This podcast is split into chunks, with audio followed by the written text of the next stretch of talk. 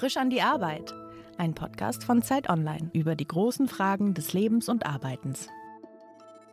Herzlich willkommen bei Frisch an die Arbeit. Mein Name ist Daniel Erck und heute zu Gast ist Anahita Redigiu.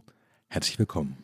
Vielen Dank. Du betreibst gemeinsam mit deinen Eltern eine Buchhandlung in Köln und einen iranischen Verlag. Wie guckst du denn als Teil einer iranischen Exilfamilie auf die aktuellen Proteste, vielleicht auf eine Revolution im Iran? Wie geht es dir damit? Gute Frage. Also für mich ist das äh, erstmal, es ist definitiv eine Revolution, eine, die erste feministische Revolution. Ja, uns geht es eigentlich nicht gut. Wobei es schwierig ist, das zu sagen, weil man sich schämt im Vergleich zu den Menschen, die gerade im Iran kämpfen ja, schämt man sich zu sagen, mir geht es nicht gut, das Recht sich zu nehmen, das zu sagen. Ja, aber wir sitzen hier, wir schauen uns jede, jeden Tag, jede Minute Videos an, ja, und fühlen mit. Ich habe gerade gesagt, deine Familie, du und deine Eltern, ihr betreibt einen iranischen Verlag in Köln. Furuch heißt der. Wie ist das denn, was ist die Idee, wenn man so einen Exilverlag sozusagen, und ich weiß selber gar nicht, was ich mir unter dem Wort Exil vorstelle, aber ihr macht das seit 1998 und ihr macht das ja wahrscheinlich nicht nur deswegen, weil die iranische und die persische Kultur so tolle Literatinnen und Literaten hervorbringen und diese Bücher auch erscheinen müssen. Das hat ja wahrscheinlich schon auch ein politisches Anliegen, oder? Ja. Ich habe mich jetzt äh, in Anblick auf dieses Interview auch so ein bisschen selber darauf vorbereitet und auch nochmal überlegt, warum haben meine Eltern dieses Unternehmen gegründet? Warum arbeite ich mit? Und warum ist das so wichtig? Bücher, Lesen, Schreiben, das war in unserer Familie schon immer wichtig. Hm. Also wir hatten, als wir in Deutschland ähm, die Anfänge, wenn ich mich erinnere, wir hatten zu Hause kaum Wertgegenstände. Meine Eltern sind ja mit nichts hierher gekommen.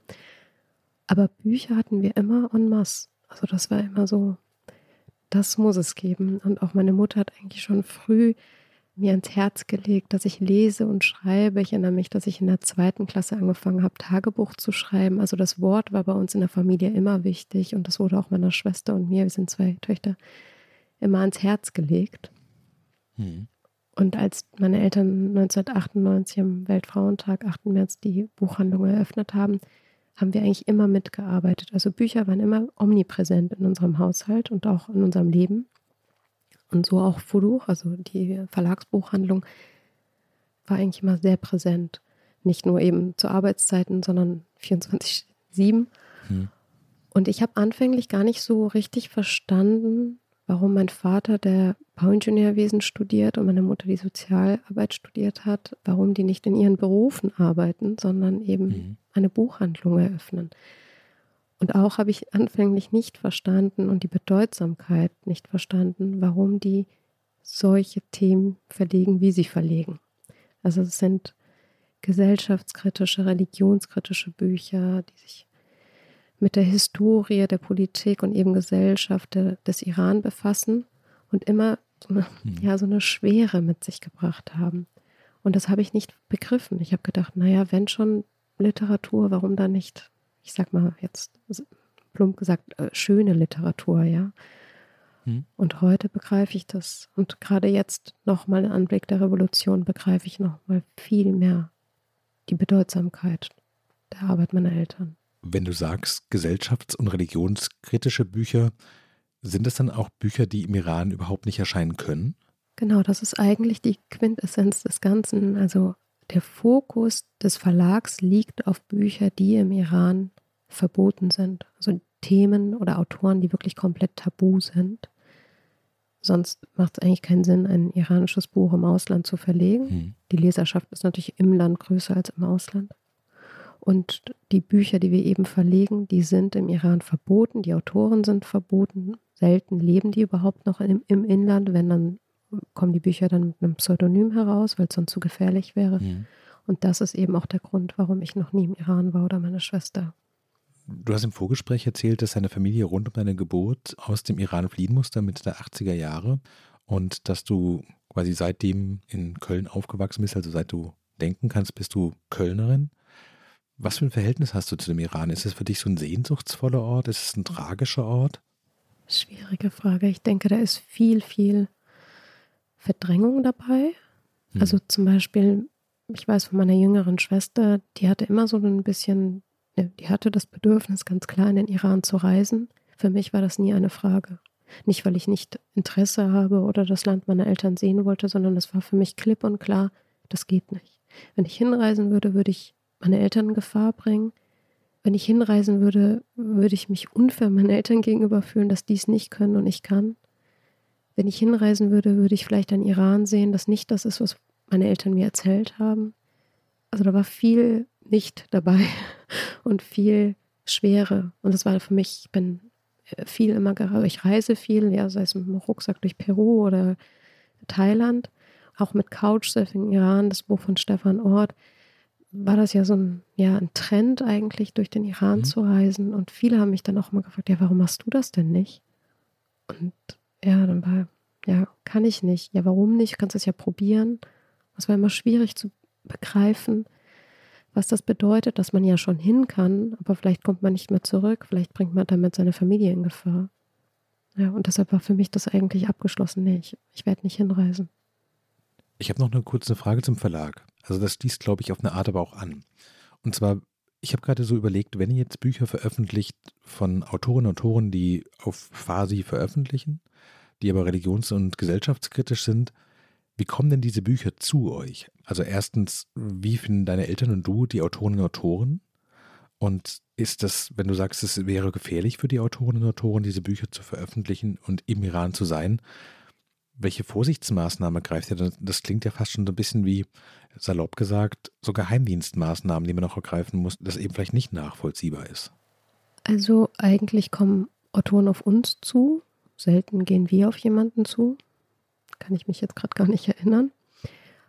Und ich denke, so wie auch in jedem Land äh, gewisse Verlage einen gewissen Ruf haben oder für etwa gewisse Genre stehen, kennt man einfach Fuduch und weiß, wofür Fuduch steht. Dass es eben für Meinungsfreiheit steht. Also man weiß, dass man bei uns nicht zensiert wird, wenn man ein Buch veröffentlicht. Hm. Was ein großes Thema eben im Iran ist. Und da ist halt einfach klar, wenn man ein kritisches Thema beschrieben hat und kritisch ist, das muss man vielleicht auch erklären. Was ist nämlich kritisch für das islamische Regime? Auch ein Roman ist schon kritisch, ja. Also ich denke, das präsenteste Beispiel, was man auch hier im Westen jetzt mitbekommt, ist einfach ähm, zum Beispiel Salman Rushdie. Er hat einen Roman geschrieben. Mhm. Ich betone Roman, das ist eine Fiktion, das ist eine Fantasie, eine Idee. Satanische Verse heißt der Roman. Das war dem islamischen Regime so ein Dorn im Auge, dass damals bei der Veröffentlichung äh, eine Fatwa auf ihn ausgesprochen worden ist. Und ihn haben sie ja nicht geschafft zu töten, auch wenn sie es jetzt vor kurzem mal wieder probiert haben. Aber sein italienischer Übersetzer wurde umgebracht, sein japanischer Übersetzer wurde umgebracht. Der iranische Herausgeber von Satanische Verse auf Persisch, der hatte eine Verlagsbuchhandlung wie wir in Deutschland, in der Stadt Essen. Und er hat so harte Drohungen bekommen, dass er den Laden schließen musste. Ich weiß gar nicht, wie ich jetzt gerade dazu komme, aber ich wollte nur sagen, es ist auch für uns nicht ungefährlich. Allein der Verkauf eines Buches ist nicht schon ungefährlich, mhm. geschweige denn das Verlegen eines Buches.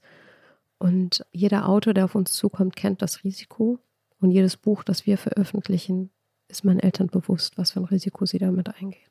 Aber ist es denn so, dass, ich weiß nicht, in der Buchhandlung ab und zu Leute stehen und du ahnst, wenn du da reinguckst und sagst, da ist jetzt wieder jemand von der Botschaft oder vom Geheimdienst unterwegs und der macht jetzt den großen Einkauf oder irgendwelche Online-Bestellungen, bei denen ihr merkt, so, das hier ist eine interessante Auswahl. Offensichtlich hört der Feind sozusagen mit. Also ganz klar wissen wir, dass die ein Auge auf uns haben. Das wissen wir allein, wenn unsere Familie in den Iran reist. Also es gibt ja einen Teil unserer Familie, die reisen dann ist es so, dass vor, ich glaube, drei, vier Jahren wir die erste Anfrage aus Teheran bekommen haben, von der Staatsbibliothek Teheran die Anfrage bekommen haben, dass die von uns verlegten Bücher haben wollten. Hm. Also das heißt aber konkret auch ein direkter Kontakt. Und die wollen die Bücher nicht haben, weil das für sie so interessant thematisch ist. Sondern ganz klar wollen die damit sagen, hier, wir wissen, dass ihr da seid, wir wissen, dass ihr verlegt und ihr wisst, was, dass wir das lesen. Genau, und das ist halt alles nicht für uns ungefährlich. Selbst ein direkter Kontakt ist nicht ungefährlich. Führt es in deinem Alltag dazu, dass du dein Verhalten veränderst? Also merkst du, weiß ich nicht, U-Bahn fahren eher ungerne oder dass du dich auf eine bestimmte Art umblickst? Oder ist es für dich schon so Alltag, dass du sagst, ja, dieses Risiko, das kenne ich, aber ich kann nicht jeden Tag und jede Sekunde mich damit befassen, dass es Menschen in Teheran oder in der iranischen Botschaft in Berlin oder in irgendeinem der Konsulate geben könnte, die das stört. Und das ist so. Also mit diesem Risiko lebe ich. Also ich, ich glaube, bis vor jetzt der Revolution, die gerade stattfindet, war ich recht naiv.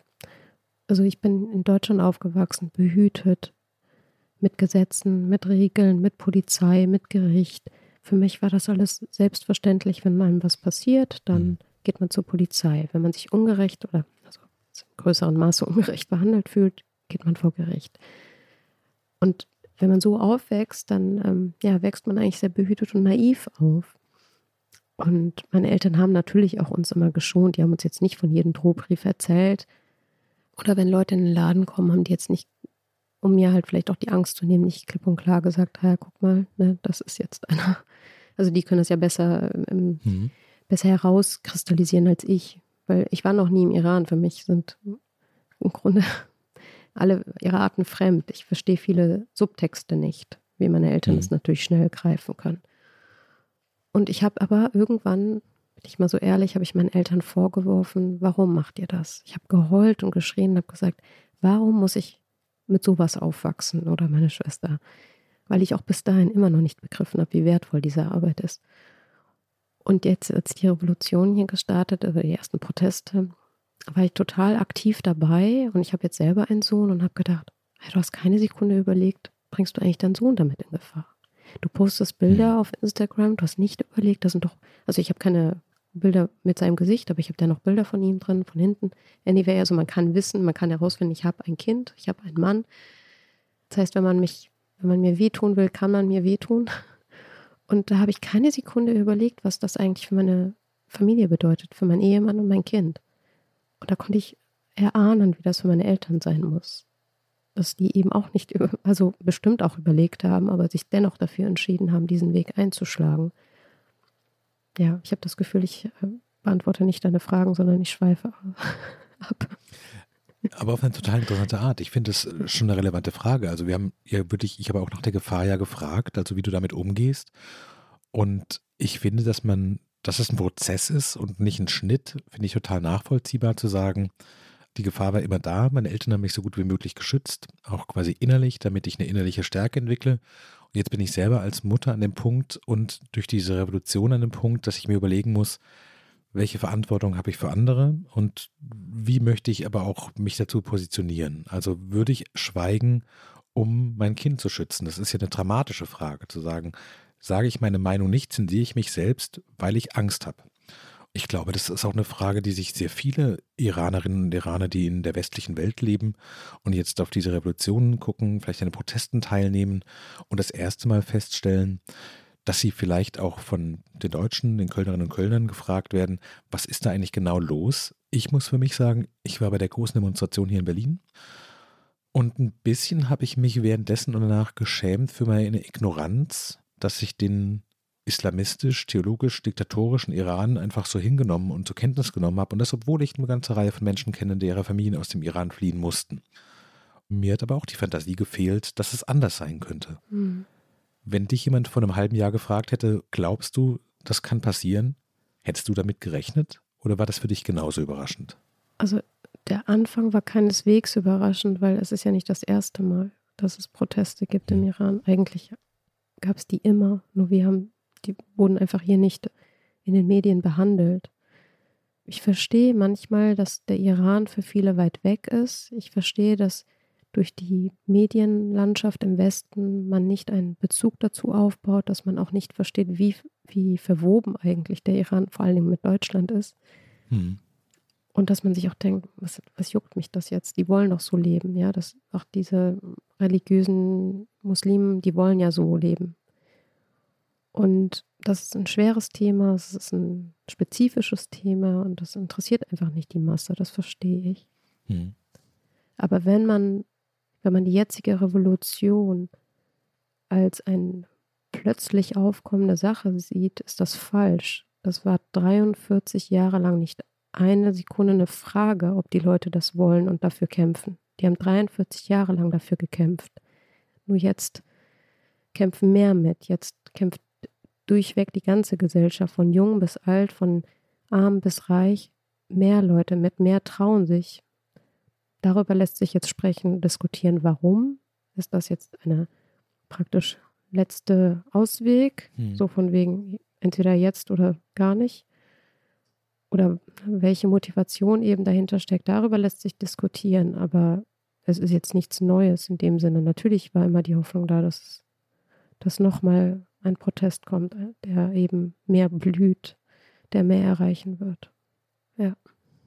Wie ist es denn für deine Eltern? Haben die jetzt den Eindruck, dass sie die ganzen Jahre, seit 1998 sozusagen die Fackel des freien Irans, der Meinungsfreiheit und der Kritik hochgehalten haben und jetzt ist so ein Moment da, in dem sich das, ich weiß nicht, ob man sagt, dass sich das auszahlt, aber man sieht, dass diese Arbeit, die einem vielleicht ja auch über diese Zeit an manchen Tagen vergeblich vorkommt, dass man merkt, es ist nicht vergeblich, es gibt diese Menschen und ist, dieser Kampf ist richtig. Ist das das Gefühl, das gerade da ist? Hm.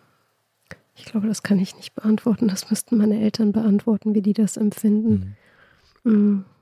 Nee, kann ich wirklich nicht. Ich, ähm, ich muss auch ganz ehrlich sagen, also meine Eltern tatsächlich kommen mit auf Demonstrationen zurzeit, die unterstützen zum Beispiel auch mich und Freunde, die wir jetzt auch eine Gruppe zusammen gegründet haben und eben auch äh, Veranstaltungen organisieren mit Solidarität für die Menschen im Iran. Aber tatsächlich im Verhältnis zu vorher sind sie sehr ruhig, sehr zurückhaltend. Und deshalb ganz ehrlich, ich kann die Frage nicht beantworten. Ich weiß es nicht, was in deren mhm. Köpfen gerade los ist. Ob es die Angst ist, sich zu freuen, mhm. dass es doch verstummt oder dass es so eine Riesenfreude ist, die sie überhaupt nicht irgendwie nach außen zeigen können. Ich hm. kann es nicht beurteilen. Wie funktioniert denn so ein Verlag, der sich, wie du gesagt hast, einer sehr interessanten Sparte verschrieben hat, nämlich den Büchern, die im Iran verboten sind? Wie funktioniert sowas denn ökonomisch? Ich stelle mir vor, dass der Markt dafür, jetzt zumindest in Köln ganz konkret, nicht so wahnsinnig groß ist. Wer kauft denn eure Bücher? Sind es andere Buchhandlungen, die dann zu euch kommen und sagen sowas, wir beliefern die, sozusagen die Diaspora mit Literatur. Werden eure Bücher in den Iran geschmuggelt? Sind es quasi in, weiß ich nicht, in Armenien? Merkt ihr, dass dort sehr viele Leute die Bücher kaufen und dass da irgendwas, man sieht so, es gibt so ein Muster vielleicht? Ich muss gestehen, ich weiß gar nicht, wie gefährlich die Antwort dieser Frage jetzt ist, aber ich bin jetzt mal frei Schnauze und sag's. Also erstmal, natürlich leben wir nicht nur von der Laufkundschaft in Köln. Unsere Bücher werden halt weltweit außer in den Iran vertrieben. Davon ja. leben wir hauptsächlich natürlich. Da muss man aber auch ganz ehrlich sagen, ich weiß nicht, wie lange noch das ein, ein Fuß, Handfuß hat, weil erstens sprachlich. Also mal ganz einfach gesagt, wie viele Menschen sprechen noch in der zweiten, dritten Generation Farsi oder sprechen mhm. ist noch eine Sache, aber schreiben und lesen. Dann die Themen, die verlegt werden, sind natürlich sehr spezifisch wen aus der zweiten oder dritten Generation hat Lust oder interessiert das noch? Ja. Mhm. Also, das ist die eine, also die Leserschaft, die ähm, entweder ändern wir unser Programm oder die Leserschaft wird weniger. Und das andere ist, natürlich sind das eigentlich, wenn man genauer nehmen will, Themen, die viel wichtiger wären, dass es Menschen im Iran lesen weil das eben mhm. ihr Horizont erweitert, weil es sie bildet, was oder aufklärt, bildet ist arrogant, aber aufklärt einen zum Teil, was ist eigentlich eine Demokratie? Wie würde man eine Demokratie leben? Was heißt, dass man frei über Religion, über Geschichte nachdenken darf? Im Normalfall würde sich kein Verlag freuen, wenn, das ist das, was ich meine mit, das weiß nicht, wie gefährlich die Antwort ist. Im Normalfall würde sich kein Verlag freuen, wenn er sieht, dass seine Bücher auf dem Schwarzmarkt gedruckt werden und verkauft werden. Mhm. Aber im Fall von Iran freuen wir uns, wenn wir plötzlich auf Instagram sehen, dass unser Buch irgendwo verkauft, also dass da ein Foto von unserem Buch ist, das, das man kaufen kann im Iran. Wir sehen, dass es eben nicht unser Druck ist, sondern dass ein anderer Druck ist, aber es ist unser Buch. Wir können natürlich nicht beurteilen, wie, wie zensiert das Buch ist. Mhm. Aber darüber freuen wir uns und wir kriegen auch sehr, sehr viele, auch jetzt gerade, hey, wann haben die armen Menschen Zeit dafür? Aber jetzt gerade kriegen wir auch viele Anfragen von Iranerinnen und Iranern im Inland, die sagen, wie komme ich an eure Bücher? Wie kann ich die lesen? Hm. Gibt es denn sowas wie besonders erfolgreiche Bücher, die Furuch veröffentlicht hat? Oder geht es gar nicht darum zu sagen, wir wollen von einem Buch möglichst viele verkaufen, sondern es geht mehr darum zu gucken, wie kann dieser ganze Laden finanziert werden und wie können wir gleichzeitig möglichst vielen Autoren und Autoren ein Forum bieten und die veröffentlichen? Oder gibt es so einen Hit? Das ist auf jeden Fall kein Laden, der auf, auf Wirtschaft hinaus ist. Das muss man ganz klar sagen. Hm. Aber natürlich müssen wir auch überleben. Also wir verlegen ja nicht nur ausschließlich das, sondern zum Beispiel auch verlegen wir Kinderlehrbücher, also persische Sprache, Lehrbücher. Das ist hm. zum Beispiel eher ein, wenn man sagen möchte, ein Hit. Wir haben aber auch Bestseller-Autoren, wie zum Beispiel der kürzlich verstorbene Philosoph Aramesh Duster, der hat auch hier in Köln gelebt und in Bonn Philosophie studiert und er hat ja schon sehr scharf die Gesellschaft im Iran kritisiert. Also auch wie die Denkweise sich natürlich unter einem islamischen Regime verändert. Mhm. Ne? Weil wenn man ja nicht frei denken kann, dann ja, ist die Sicht eine andere, die Perspektive eine andere. Mhm.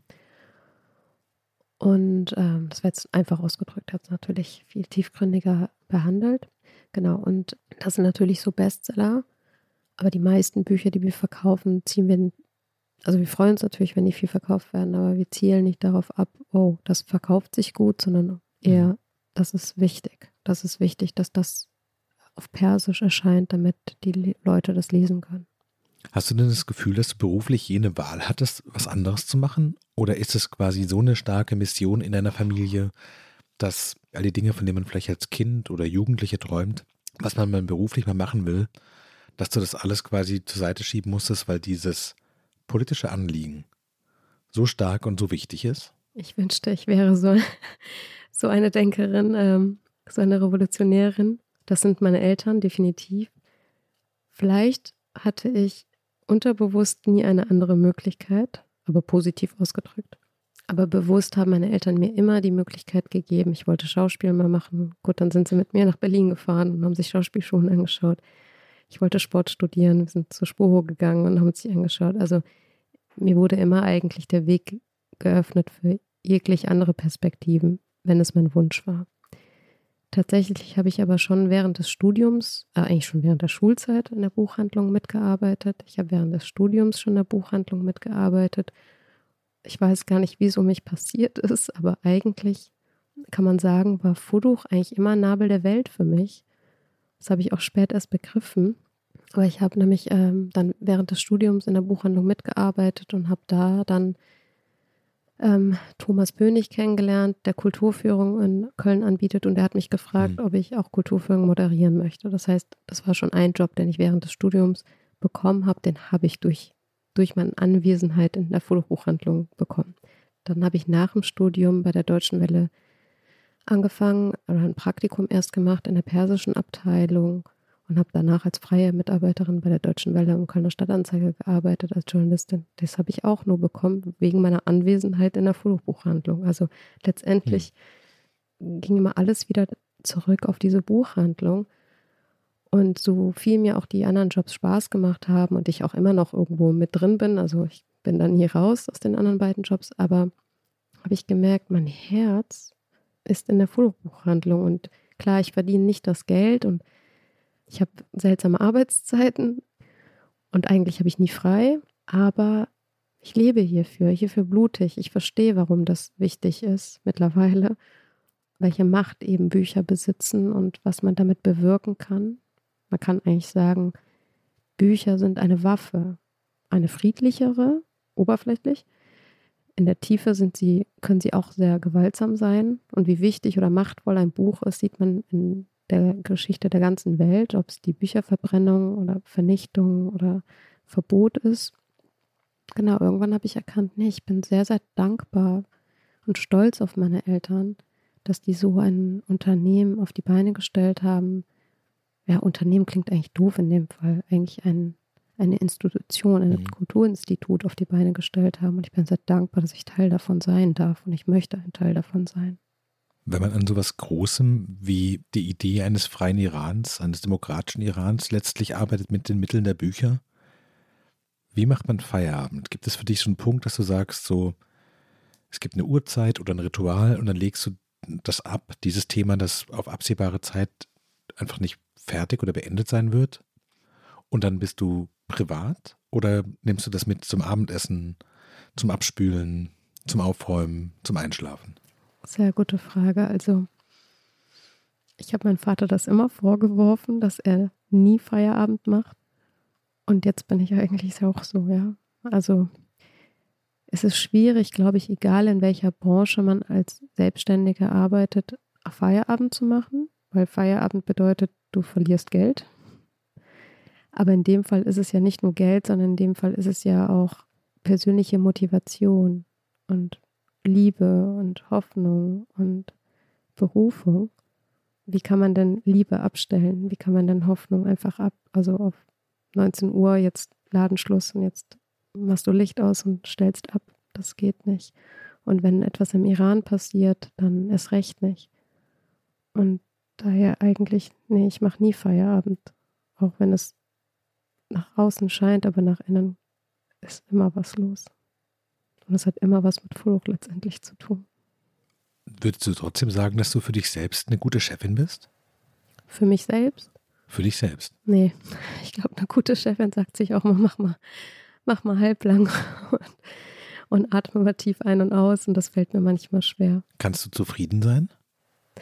Ich bin zufrieden und das ist auch, warum ich gerne bei Fluch bleiben möchte. Ich denke, wenn ich einen Job hätte, der nach außen mir eine schönere Stellung gibt, würde mich das aber innerlich nicht zufrieden machen und Fuluch macht mich innerlich zufrieden. Angenommen, es käme jetzt in unser Gespräch rein so diese kleine berühmte Fee und die hat drei Wünsche mitgebracht, die du dir wünschen darfst. Was würdest du dir für dein eigenes Arbeiten, aber auch für den Verlag und die Buchhandlung wünschen? Ist es mehr Interesse der Deutschen vielleicht? Ist es mehr Geld für Bücher? Es ist die Achtsamkeit und die Wertschätzung für Bücher. Gerade immer mehr merkt man, wie zum Beispiel Gelder bei Kultur gestrichen wird. Ich merke es ja an erster Hand, dass natürlich früher Bibliotheken deutschlandweit bei mir zehnmal so viel bestellt haben wie heute, weil die Gelder einfach gestrichen werden. Ich merke, dass Schulen einfach Gelder gestrichen wird für Kulturthemen, darunter eben auch Bücher. Aber wenn ich irgendeinen Wunsch frei hätte, dann würde ich mir natürlich wünschen, dass am liebsten im Iran das niemals passiert wäre. Und wenn dann aber jetzt endlich Freiheit ist, das würde ich mir in erster Linie wünschen, dass meine Eltern in ihre Heimat zurückkommen, in ihre erste Heimat. Findest du es als Frau des Buches und der Kultur irritierend, den Gedanken, dass diese Revolution, die im Iran gerade mit hoher Wahrscheinlichkeit stattfindet, dass die vor allem von, ich sag's mal so salopp, von Instagram getragen wird und nicht vom Buch? Für mich ist Instagram immer noch ein geschriebenes Wort. Es ist auch Bild, aber es ist auch Wort. Ja. Und das verbinde ich immer noch mit Buch. Also für mich zeigt es immer noch, wie wertvoll immens Worte und Bilder sind. Also ich sehe da einen Zusammenhang. Und ich finde es nicht erstaunlich, nein, weil in einem Land, in dem Pressefreiheit nicht gilt, haben sich die IranerInnen einen Weg gebahnt, um dennoch dieser Meinungsfreiheit und Pressefreiheit ein, ja, die haben sich einen Weg gebahnt, um das dennoch nach außen zu tragen. Und ich bin dankbar dafür, dass es Instagram gibt und Twitter. Haben sich denn die Hoffnungen, die du mit der Arbeit in dem Buchladen und dem Verlag vielleicht verbunden hast, erfüllen die sich? Erfüllen die sich jetzt gerade ganz konkret? Hm.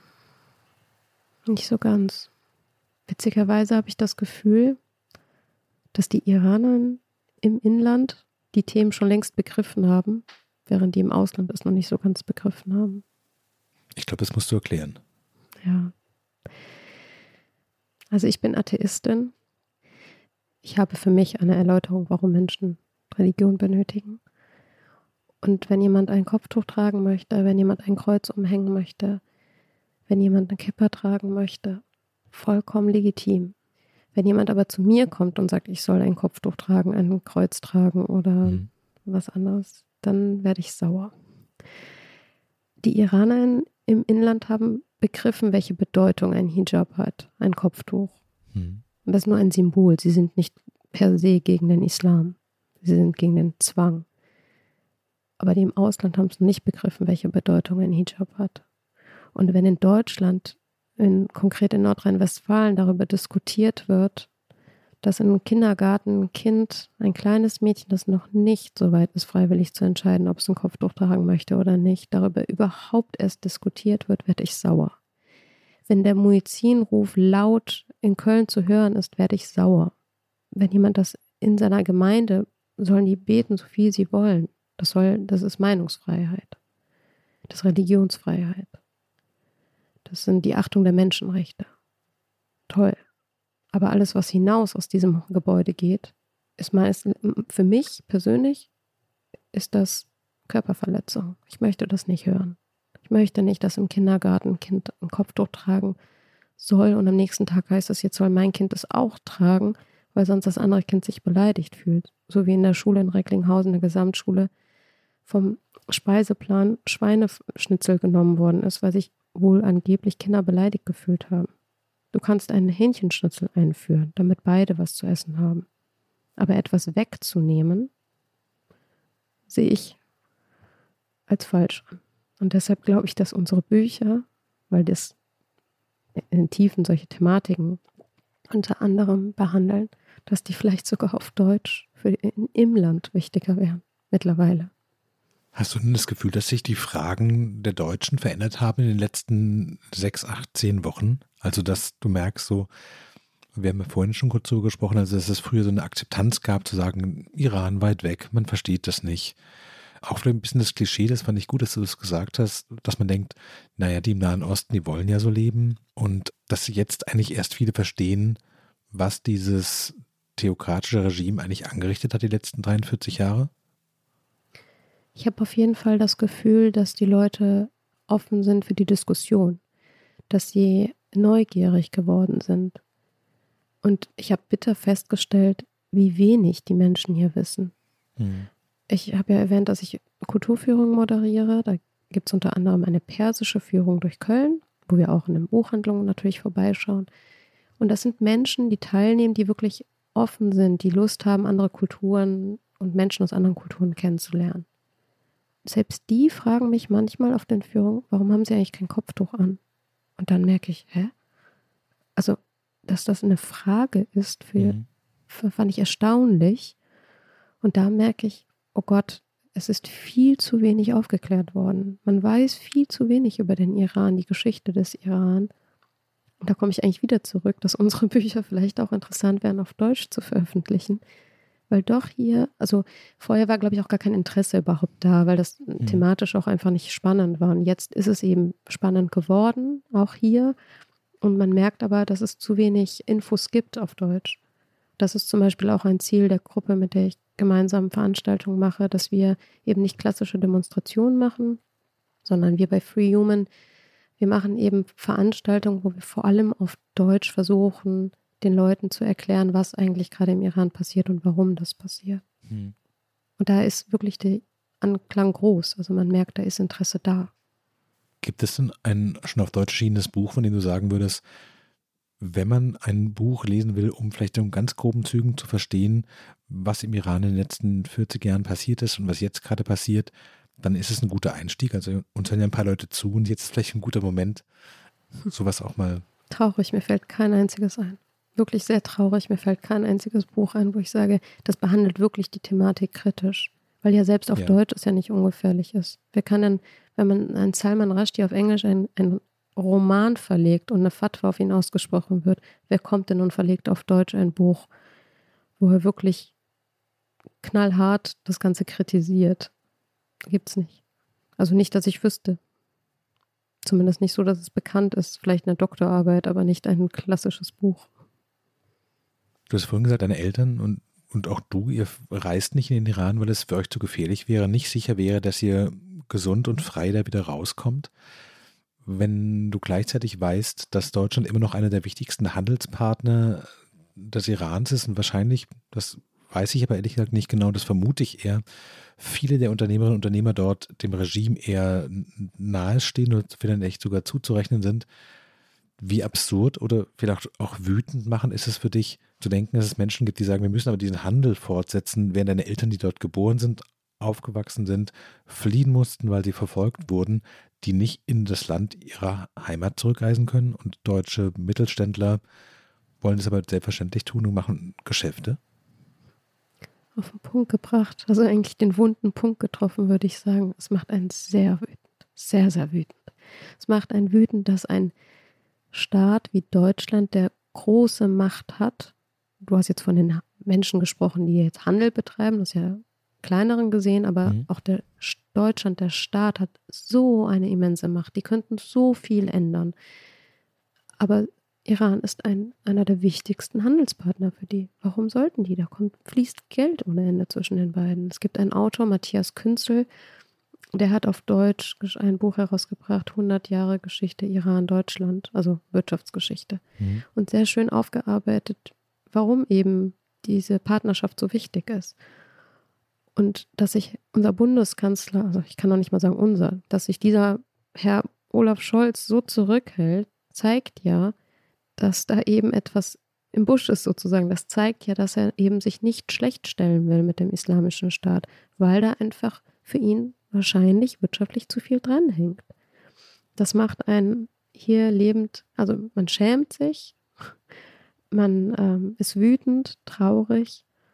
Und natürlich ist das einer der größten Ziele, weil ich, ich kann nichts im Iran bewirken. Ich kann die Stimme verbreiten der Iranerinnen, ich kann Fotos zeigen, ich kann Videos teilen, aber was ich konkret in Deutschland tun kann, ist Druck auf unsere Bundesregierung machen. Das ist das, was ich hier tun kann womit ich vielleicht ein Stück weit den Menschen im Iran helfen kann. Es ist eine Farce, dass der Iran einen Platz im Gremium des UN-Frauenrechtskommission hat. Und da hat Deutschland viel mitzusagen.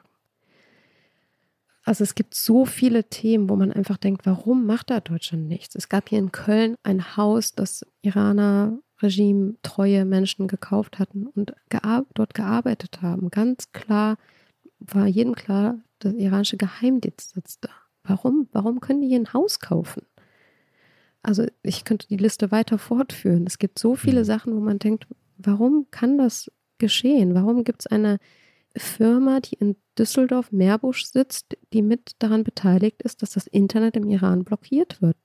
Deutschland ist so verwoben mit der ganzen Revolution. Die könnten mit einem Schnips so viel ändern.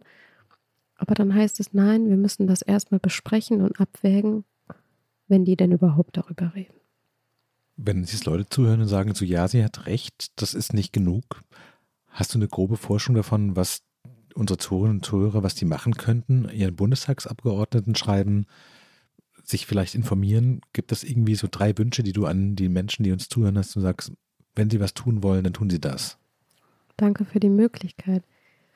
Ja, definitiv. Also im Kleinen kann jede Bürgerin und jeder Bürger zum Beispiel ein Foto am Tag teilen auf Instagram. Das wäre jetzt mal ein klein, mhm. weil jedes Foto, das verbreitet wird, ist dem Regime ein Dorn im Auge.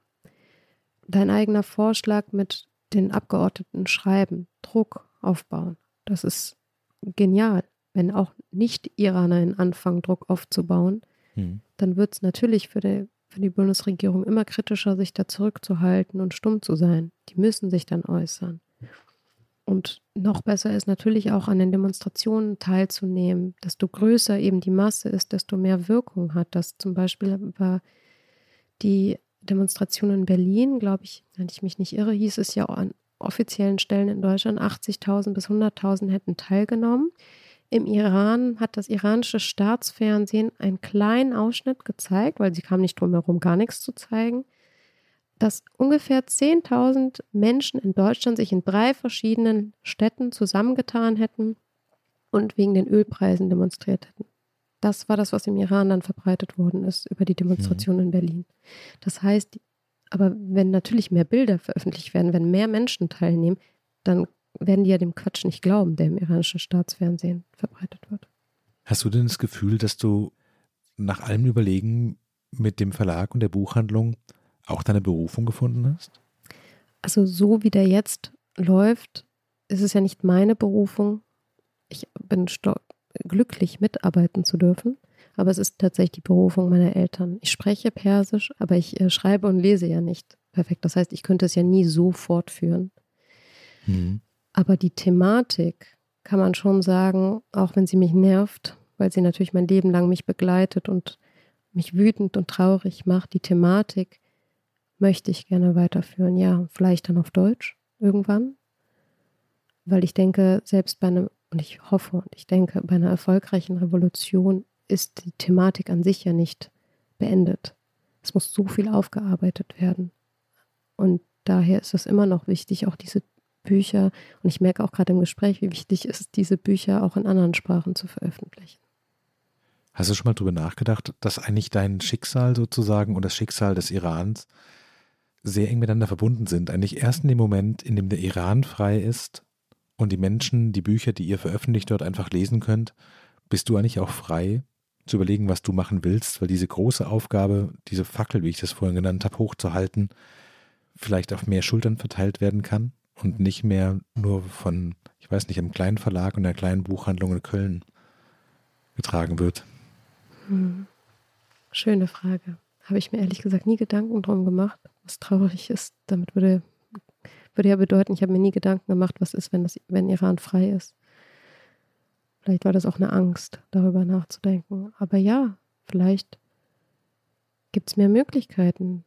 Es gibt die Möglichkeit, dass man in den Iran fliegt, dort lebt, dort arbeitet und dann eben, wie ich sagte, schönere Themen verlegen darf. Mhm. Autoren, die bisher eben tabu waren, aber ihre Bücher nicht im Ausland verlegen wollten aus Angst, die dann jetzt endlich ihre Themen verlegen können, wenn es ein freies Iran gibt.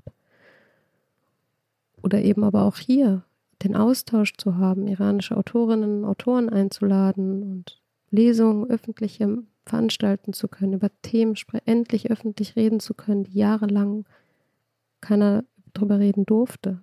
Also es wird ja zum Beispiel leider, leider, leider ein ganz schlimmes Thema geben,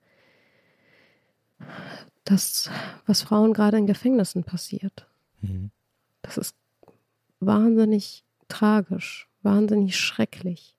Und für eine Aufarbeitung muss man aber auch über Themen reden dürfen. Und dass es ihnen passiert ist, ist schon schlimm genug. Dass die aber vielleicht nicht öffentlich darüber reden können, dass die nicht äh, zum Psychiater gehen können, darüber reden können, dass sie das nicht vielleicht in einem Buch verarbeiten dürfen, dass das tabu bleibt und sie nicht öffentlich die Leute dafür bestrafen können.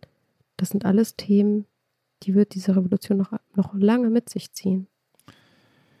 Wir sind schon am Ende unserer Zeit angekommen. Oh. Dir ganz herzlichen Dank für deine Zeit und deine Offenheit. Das war ein sehr interessantes und auch sehr bewegendes Gespräch. Ganz herzlichen Dank dir und vielen Dank für die Aufmerksamkeit auf dieses Thema und die Anfrage zu diesem Interview. Ganz herzlichen Dank. Sehr gerne.